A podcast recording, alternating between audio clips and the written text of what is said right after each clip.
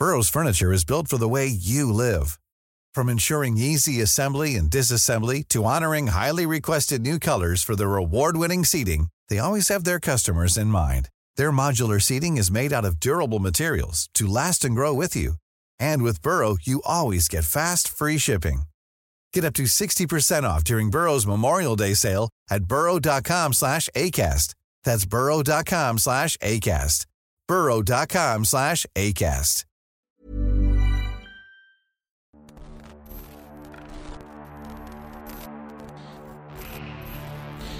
Comment savoir si le monde dans lequel nous vivons est bien réel?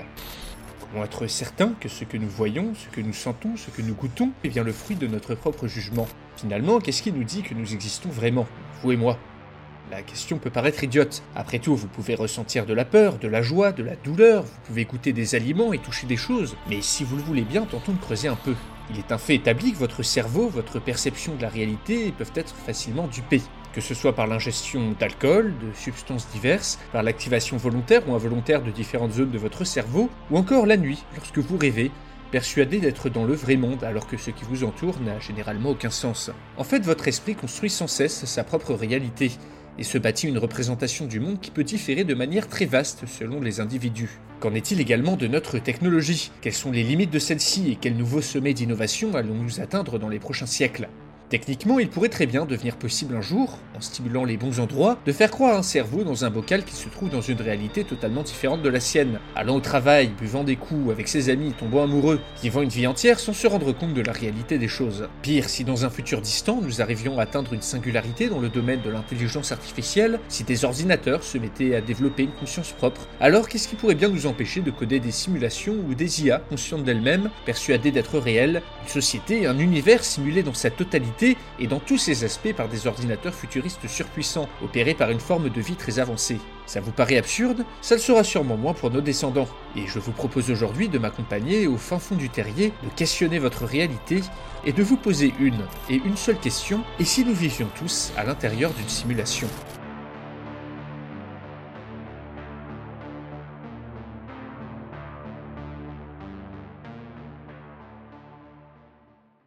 Bonjour à tous chers abonnés et spectateurs, ou plutôt devrais-je dire bonjour mes très chères lignes de code qui me font croire que je suis un youtubeur à succès et pas un amas de 1 et de 0. Aujourd'hui, nous allons nous intéresser à une théorie très tordue, mais très intéressante, et mine de rien étudiée de manière très sérieuse par le monde scientifique. Une théorie qui est déjà envisagée depuis longtemps, depuis Platon carrément. En témoigne cette petite histoire présente dans son ouvrage La République, l'allégorie de la caverne. Un petit récit philosophique qui nous décrit trois hommes enchaînés depuis l'enfance à l'intérieur d'une cave, n'ayant jamais pu voir le soleil. Leur réalité est des sons renvoyés en écho depuis l'extérieur, mais surtout des ombres, mouvantes ou fixes, qui leur sont projetées depuis le derrière d'un mur. Tout leur univers, tout ce qu'ils connaissent se résume à ça, et rien d'autre. Puis l'un d'entre eux est traîné de force en dehors de la caverne, et découvre le vrai monde, le monde d'au-dessus, la réalité véritable des choses. Retournant en informer ses compères, ceux-ci, incapables d'imaginer autre chose que ce qu'ils ont toujours connu, le tuent pour ne pas avoir à remettre la totalité de leur existence en question. Par cette allégorie, Platon nous invite à nous interroger sur la réalité de notre perception et ouvre également la voie à l'élaboration d'une théorie qui lui survivra jusqu'à aujourd'hui. Vivons-nous dans la réalité? Et puis d'ailleurs, c'est quoi la réalité? Ce thème, largement repris dans la science-fiction, Black Mirror, Matrix et j'en passe, est devenu une question très sérieuse depuis le boom technologique de ces dernières décennies. Comment ne pas s'interroger alors qu'on est maintenant capable de déterminer la puissance informatique nécessaire pour simuler un cerveau, et que plusieurs ordinateurs ont déjà été conçus juste dans ce but. Récemment, l'explosion d'IA innovantes comme ChatGPT ne manque pas non plus d'intriguer. Certes, ces intelligences informatiques ne sont pas encore conscientes, mais quand le seront-elles? Et dans deux siècles, en imaginant que la civilisation humaine existe encore et qu'elle n'ait pas cessé son développement technologique, que serons-nous capables de simuler? Des cerveaux des êtres conscients, des civilisations entières, c'est ce que nous allons voir dans ce scénario, qui pour une fois ne devrait pas trop vous traumatiser, mais qui devrait plutôt vous faire remettre en question la réalité de votre existence même. Accompagnez-moi donc dans les méandres torturés de la réalité véritable avec ce scénario de fiction, pur produit de mon imagination, mais adapté des théories dont je vous ai parlé. Et d'ailleurs, bande de bots que vous êtes, faites-moi péter les likes et les abonnements si la vidéo vous a plu, pour peu que vous ayez une volonté propre, ce dont je doute fort. Mais bon, assez parlé, et maintenant, place au scénario. D'aussi loin que remontaient leurs souvenirs, ces trois hommes avaient toujours vécu ici, au fin fond de cette caverne. Depuis tout petit, ils n'avaient connu que trois choses. La proximité étouffante de leurs deux compagnons, de lointains et mystérieux échos, mais surtout, surtout les formes dansantes et les étranges lumières qui chaque jour s'agitaient sur le mur en face d'eux. Enchaînés, les membres atrophiés par le manque d'exercice, ils contemplaient cet étrange ballet tout en mangeant la nourriture infecte que chaque nuit les dieux leur apportaient alors qu'ils dormaient. Au fil des temps, ils avaient développé un culte pour les ombres qui dansaient sur les murs, et avaient inventé tout un assortiment de rites afin d'apaiser leur courroux, interprétant le moindre changement de forme comme autant de signes. Puis arriva un jour funeste, où cette harmonie fut brisée. Un matin, un homme, un homme à la barbe blanche, arriva de derrière eux, se révélant aux trois hommes qui en furent stupéfaits et poussèrent de grands cris, mi-excités, mi-paniqués, persuadés d'enfin rencontrer leur dieu. Mais ce vieil homme, dont le visage n'exprimait aucune émotion, se rua sur le plus vieux d'entre eux, le libéra de ses chaînes puis le traîna dehors, à la grande horreur de ses deux compagnons de toujours. Le moment était venu. Après 15 ans d'expérimentation, le grand philosophe Platon allait enfin avoir la réponse qu'il avait cherchée toute sa vie. L'illustre érudit traîna l'homme en dehors de la caverne, et le mettant à moitié debout sur ses membres frêles, il le força à lever les yeux en face de lui, malgré la lumière qui aveuglait le pauvre air. Contemple, hurla Platon, contemple la réalité, contemple le vrai monde. Terrifié par les immenses étendues qu'il vit, Incapable de saisir le sens de cette vision, l'homme de la caverne se mit à hurler de terreur et voulut se cacher les yeux. Platon eut beau le rudoyer, le frapper pour qu'il regarde à nouveau, rien n'y fit, et l'homme préféra se murer dans le silence et la terreur, plutôt que de découvrir ce qu'il y avait en dehors de son trou puant. Le vénérable philosophe fit de même avec les deux autres hommes, qui eurent la même réaction. Aucun d'entre eux ne voulait sortir, aucun d'entre eux ne voulait découvrir la vérité, et les trois hommes avaient tous préféré retourner au fin fond de leur grotte, à leur vie misérable, à leur petite société atrophiée, plutôt que d'admettre qu'ils ne vivaient pas dans la réalité. À cet instant, Platon comprit. Il comprit que l'humanité n'était pas encore prête. Le visage déformé par la fureur, l'antique doyen se saisit d'une masse, puis retournant dans la grotte, entreprit de massacrer impitoyablement les trois hommes qu'il avait gardés en captivité quinze années durant. Le philosophe n'éprouva aucun remords, car il était maintenant sûr il était maintenant sûr que ces hommes, que ce monde, que cette terre, que cette cité d'Athènes où il avait grandi n'était pas plus réelle que son imagination. Il se souvint alors de ce qui avait déclenché ce questionnement. Il se souvint de ce jour funeste, alors qu'il avait 20 ans, perché devant cette même caverne, devant cet immense et magnifique paysage. Il avait vu, il avait vu une nuée d'oiseaux dans le ciel s'arrêter d'un coup, comme figés en l'air par une force supérieure. Puis soudainement, ces oiseaux avaient disparu en clignotant, comme avalés par l'atmosphère. Cet événement avait tout d'abord convaincu Platon de l'existence des dieux. Mais au fil de sa vie, un doute, un doute insidieux et pervers s'était niché en lui. Si les dieux pouvaient faire disparaître une nuée d'oiseaux, pourquoi ne serait-il pas créer une réalité différente à partir de rien? Alors qu'est-ce qui prouvait que le monde dans lequel Platon se trouvait était le véritable? L'expérience qu'il avait menée venait de lui donner une réponse. Si ces pauvres êtres à demi débiles au fond de leur grotte avaient été incapables d'accéder à une nouvelle réalité, même lorsqu'on la leur montrait de manière aussi manifeste, comment lui le pourrait-il en examinant de trop rares et subtils indices? Puis, l'impensable se produisit. Comme pour confirmer ses dires, un pan entier de la montagne qui se trouvait en face de lui disparut, puis devant les yeux écarquillés du philosophe, réapparut au bout de quelques secondes. Roulant de gros yeux, Platon éclata d'un rire dément. Dans une autre réalité, sur un autre plan d'existence, l'entité qui venait de faire disparaître la montagne s'amusa fortement de la panique du vieillard. Nous sommes en l'an 2050, 25 siècles après la mort de Platon. À rebours de toutes les prévisions catastrophistes, la société humaine ne s'est pas effondrée et a même réussi à s'adapter à la nouvelle donne amenée par le changement climatique. Après deux décennies de crise économique dans les années 2020-2030, le développement de technologies révolutionnaires ont permis au monde de connaître une nouvelle révolution industrielle. Au centre de cet essor, l'ordinateur quantique. Cette innovation, connue depuis les années 90, utilise les propriétés de la physique quantique pour produire une puissance de calcul informatique bien supérieure à celle de n'importe quel ordinateur classique.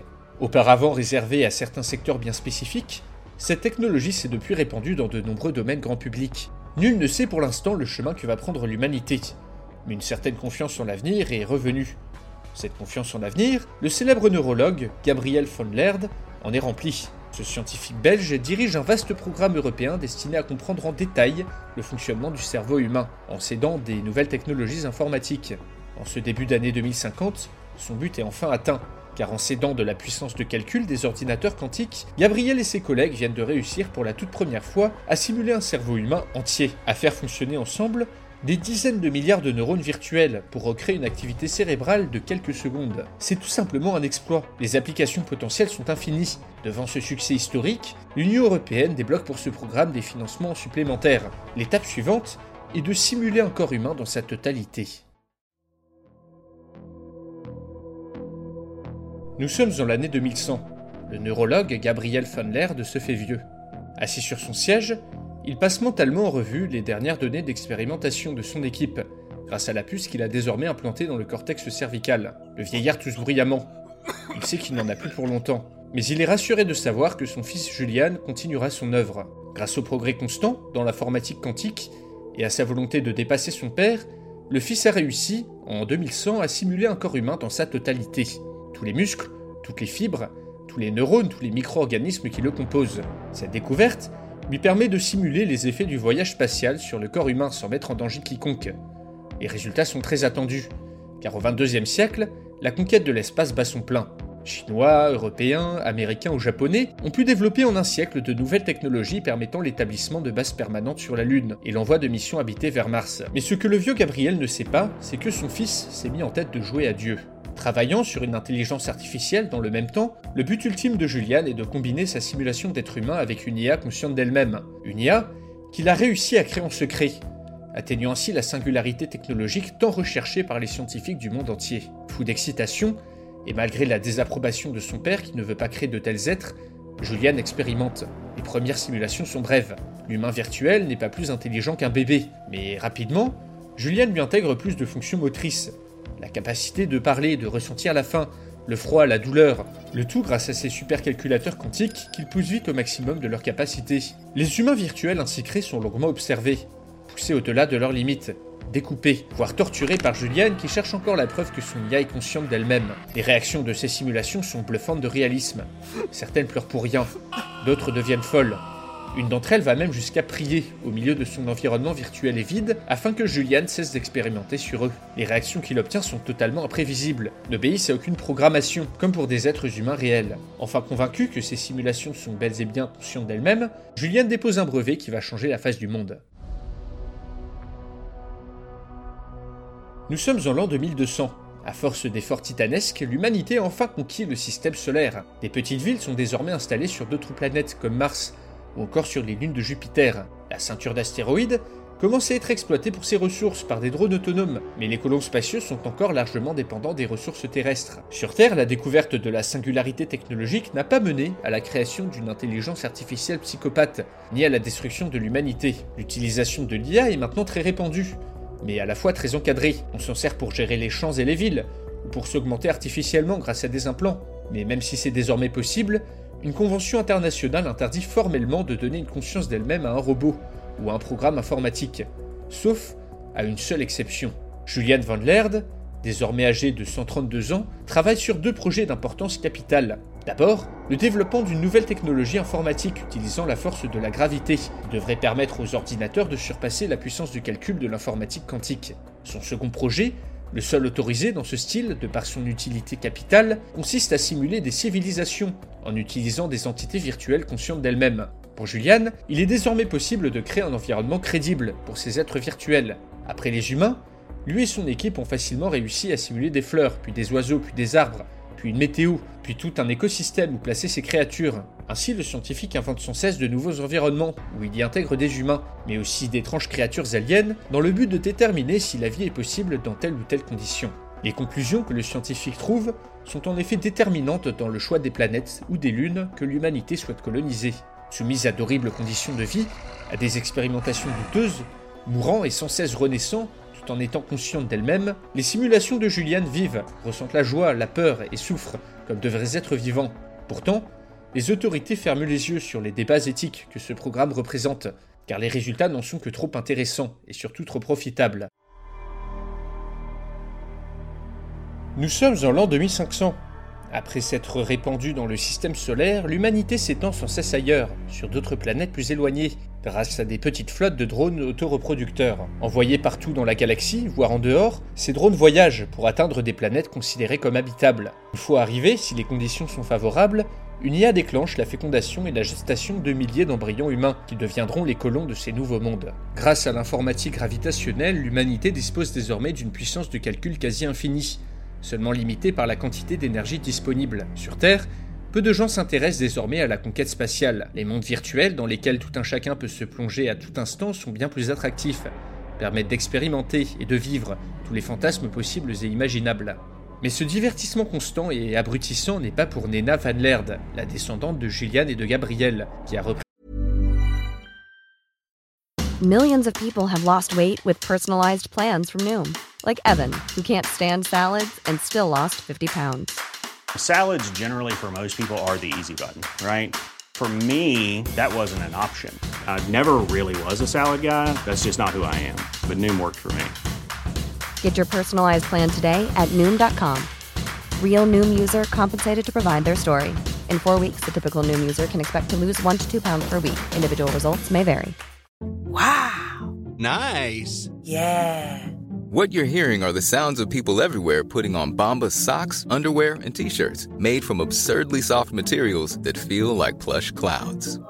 Yeah, that plush. And the best part? For every item you purchase, Bombas donates another to someone facing homelessness. Bombas. Big comfort for everyone. Go to bombas.com slash ACAST and use code ACAST for 20% off your first purchase. That's bombas.com slash ACAST. Code ACAST. pris à son compte et grandement étendu les programmes de simulation de son aïeul. Grâce à ses assistants virtuels, Nena peut maintenant travailler seule, sans l'aide de personne. Ces simulations portent maintenant sur des terrains gigantesques, de la taille de la Terre, impliquant des dizaines de milliers d'êtres virtuels plus ou moins humanoïdes. Ceux-ci se reproduisent, chassent, pêchent, construisent des villages primitifs et vivent leur vie tranquillement, inconscients d'être les prisonniers d'un ordinateur ultra puissant. En plus des formes de vie aliens, Nena, qui s'est prise de passion pour l'histoire, simule aussi d'anciennes civilisations terrestres, comme l'ancienne Babylone ou l'Égypte antique. La scientifique s'amuse à constater les différences, mais surtout les très nombreuses similarités de ces simulations avec la vraie histoire. Parfois même, des personnages historiques pareils en tout point à ceux de la réalité apparaissent. À l'instant d'ailleurs, lors d'une simulation portant sur la Grèce antique, Nena s'amuse à rendre fou un homme qui ressemble fortement à Platon, en faisant disparaître des montagnes et des oiseaux. Mais après s'être divertie aux dépens de son petit Platon virtuel, Nena se rend compte qu'elle ne connaît pas trop les travaux du philosophe réel. Prise de curiosité, elle effectue quelques recherches sur le philosophe dans le réseau global.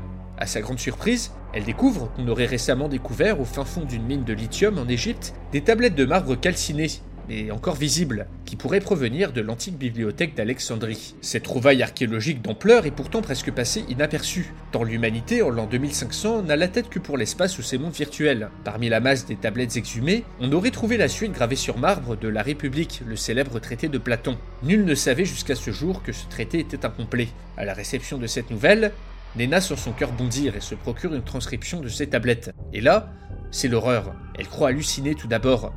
Mais dans la suite de son ouvrage, le philosophe décrit avec des minutieux détails l'œuvre cachée de sa vie, les trois hommes qu'il a enfermés dans une caverne, les oiseaux qui se sont figés dans le ciel, la montagne qui a disparu et qui est réapparue d'un coup, son intime conviction que la réalité dans laquelle il se trouvait n'était pas la vraie. Non, pense Nénard, impossible. Les événements décrits par ces tablettes sont strictement les mêmes que ceux que j'ai fait subir au Platon de ma simulation. Comment est-ce possible? Il fallait qu'elle sache. Il fallait désormais qu'elle soit sûre. Se trouvait-elle elle aussi dans une simulation informatique Durant un moment qui sembla suspendu dans le temps, elle hésita, mais finalement, une décision l'emporta. Il fallait absolument annoncer cette nouvelle au monde. Nous sommes en l'an 3000, à l'instant même où la grande matriarche Nena Van Laird rend son dernier souffle, ne pouvant plus être maintenue en vie par les miracles de la technologie. L'humanité tout entière entre en deuil. Dans sa mort, la grande matriarche n'est plus qu'un petit bout d'être humain desséché, ayant toute sa vie refusé de digitaliser sa conscience. Cependant, tous savent que la mission qu'elle leur a laissée est capitale. Il faut absolument savoir si l'humanité se trouve dans une simulation. Depuis la découverte des écrits de Platon, Nena n'avait eu de cesse d'alerter et avait finalement convaincu le gouvernement stellaire de se pencher sur le sujet. En l'espace de cinq siècles, alors que l'humanité s'étend sans cesse à travers la galaxie, les scientifiques les plus éminents se sont penchés sur les simulations de Nena, qui avaient fini par atteindre un degré de sophistication proprement spectaculaire. Il était désormais possible de simuler des planètes entières. Les paysages, les grottes, les étoiles du ciel étaient générés au fur et à mesure que les êtres simulés posaient les yeux dessus. On avait donc lancé plusieurs simulations de l'humanité. Ces humains virtuels avaient bâti des villages, puis des villes, puis des empires, persuadés eux-mêmes d'être dans le vrai monde. inventant des cultes, levant des armées et s'entretuant pour des territoires. Le tout sous les yeux attentifs des scientifiques qui les avaient créés. En exploitant la chaleur du cœur des planètes, ou en entourant les étoiles de millions de panneaux solaires, on avait pu avoir assez d'énergie à disposition pour laisser ces simulations se développer jusqu'au Moyen Âge, puis jusqu'à la Renaissance, et enfin jusqu'à la Révolution industrielle. Le constat avait été formel. Ces civilisations simulées, laissées à elles-mêmes, prenaient systématiquement le même chemin sociétal et technologique que celle de leurs créateurs, avec très peu de différence. En fait, plus la simulation possédait des conditions similaires à celles de la réalité, plus le déroulé de celle-ci se rapprochait de l'histoire réelle. Une nouvelle absolument terrible. Le destin de l'humanité était-il à ce point déterminé à l'avance? Si les simulations des scientifiques avaient toutes le même déroulé que la réalité, alors cela pourrait vouloir dire que la réalité elle-même est une simulation? En l'an 3000, on se trouve obligé de conclure. La probabilité que l'humanité se trouve elle-même dans une simulation est au minimum de 90%.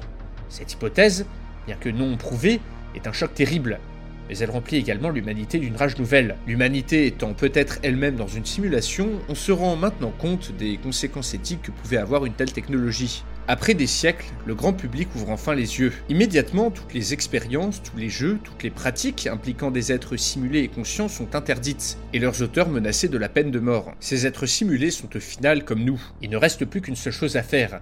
Prouver que cette hypothèse est vraie ou fausse, et ce par tous les moyens. Si cet univers est vraiment simulé, il faut trouver un moyen d'y mettre fin, et éventuellement de rejoindre la dimension de leur créateur, de rejoindre la réalité.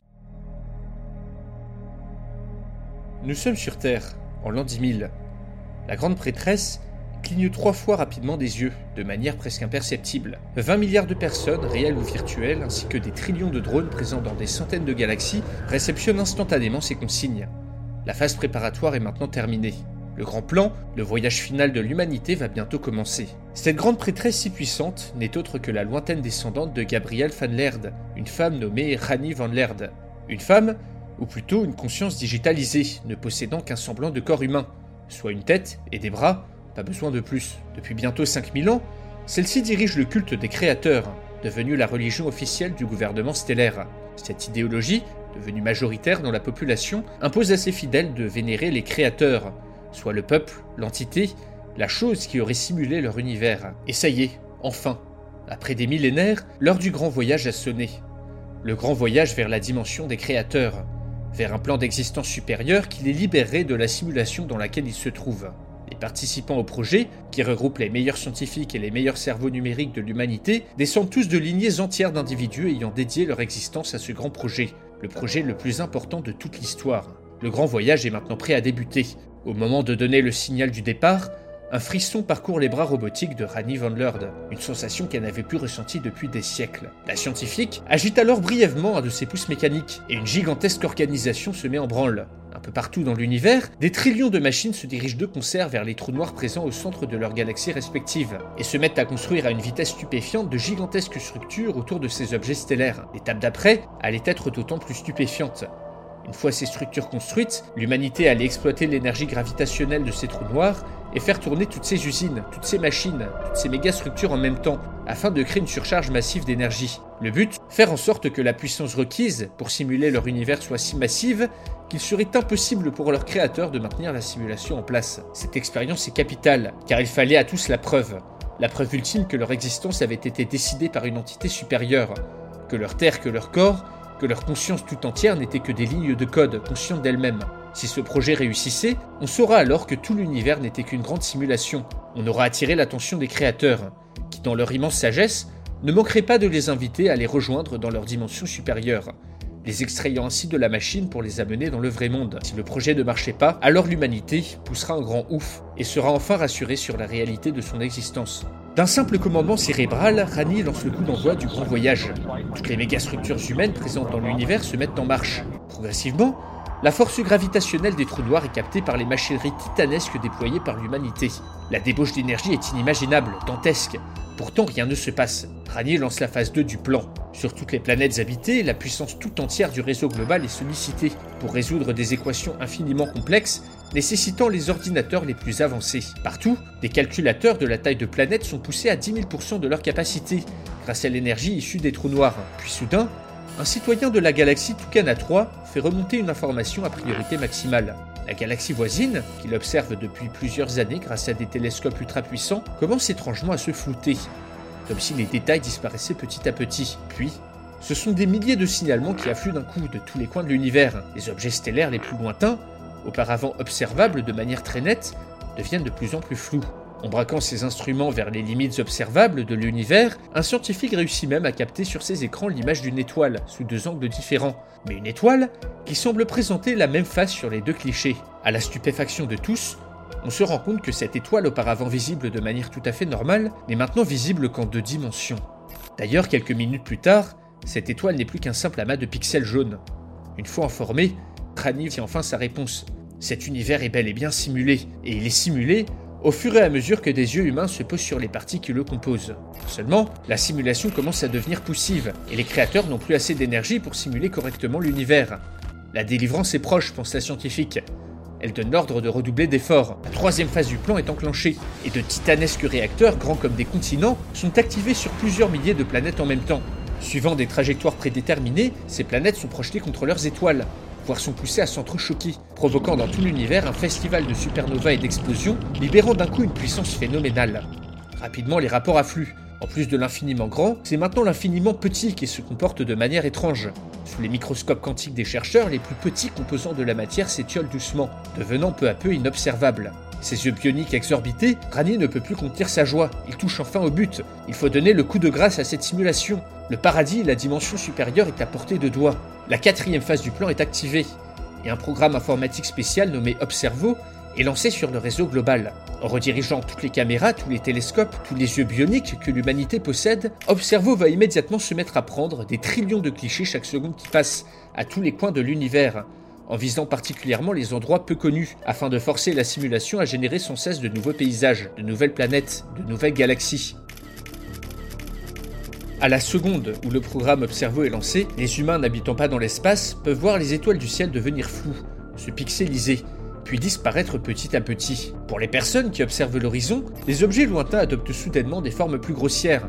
Les arbres deviennent carrés, l'herbe disparaît. Au niveau microscopique, les atomes ne sont même plus observables et certains peuvent même voir le grain de leur peau perdre petit à petit en détail. Puis dans le ciel, un premier carré blanc apparaît, minuscule, puis un second, puis un troisième, puis toute une série. Ne ratant pas une miette de ce spectacle, Rani va percevoir elle aussi le ciel s'étioler, devenir blanc petit à petit. Puis enfin, le blanc recouvre désormais la moitié du ciel. Partout dans l'univers, les communications sont coupées.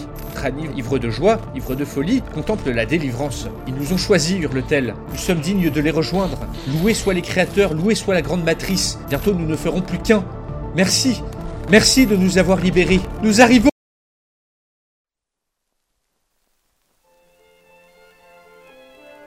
Dans un futur très lointain, au fin fond de la galaxie Centaurus N, se trouve une petite étoile. Autour de cette petite étoile gravite la planète M83, et autour de cette planète tourne inlassablement une toute petite lune. La seule structure humaine présente sur cette lune est un avant-poste insignifiant dédié aux archives, occupé par une seule personne, Bébert, ou plus précisément Robert Van Laird, le très très très lointain descendant de Nena et de Gabriel Van Laird. C'est un des derniers humains dont le cerveau n'a pas été digitalisé et intégré au réseau global, dont le corps n'a pas été altéré par la technologie. En somme, un véritable humain fait de chair et de sang, ce qui en ce futur extrêmement lointain est considéré comme une espèce en voie de disparition. C'est d'ailleurs parce qu'il est une espèce protégée qu'on lui donne encore du travail pour l'occuper, même si Bébert sait pertinemment qu'il ne sert à rien.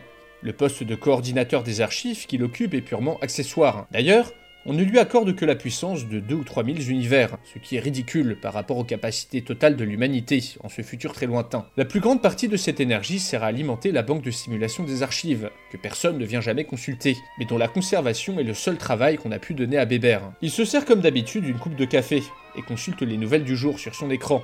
Puis s'avisant du bruit, il remarque la petite alarme qui sonne sur son bureau. Soupirant bruyamment, Bébert se dirige vers son antique écran de contrôle. Apparemment, une de ces simulations vient d'atteindre le quota d'énergie qui lui était échu, soit 0,00001% de l'énergie totale disponible pour les archives.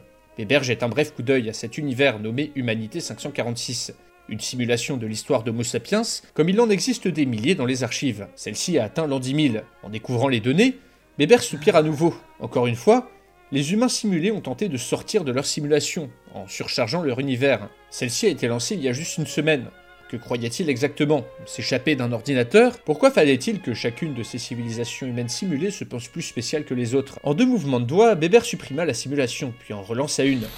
Mettons-les à la préhistoire, se dit-il. Avec un peu de chance, ils me feront pas chier pendant deux bonnes semaines. Dans la réalité de Bébert, Nena van Laird, après avoir découvert les écrits de Platon, avait gardé ses découvertes secrètes, supprimé la simulation et avait fait jurer à sa famille et aux van Laird qui lui avaient succédé de n'en parler à personne. Promesse qui, contre toute attente, avait été religieusement tenue. Dans la réalité de Bébert, Nena van Laird avait préféré saboter l'œuvre de sa vie, afin d'épargner à l'humanité une crise existentielle qui l'aurait sûrement mené à sa perte. Retournant à son café, Bébert oublia vite cet incident mineur, puis retourna aux nouvelles du jour. Après tout, se dit-il, après avoir siroté une gorgée de café, comme disait mon père, mon grand-père et mes ancêtres avant eux, pour vivre heureux, mieux valait ne pas trop se poser de questions.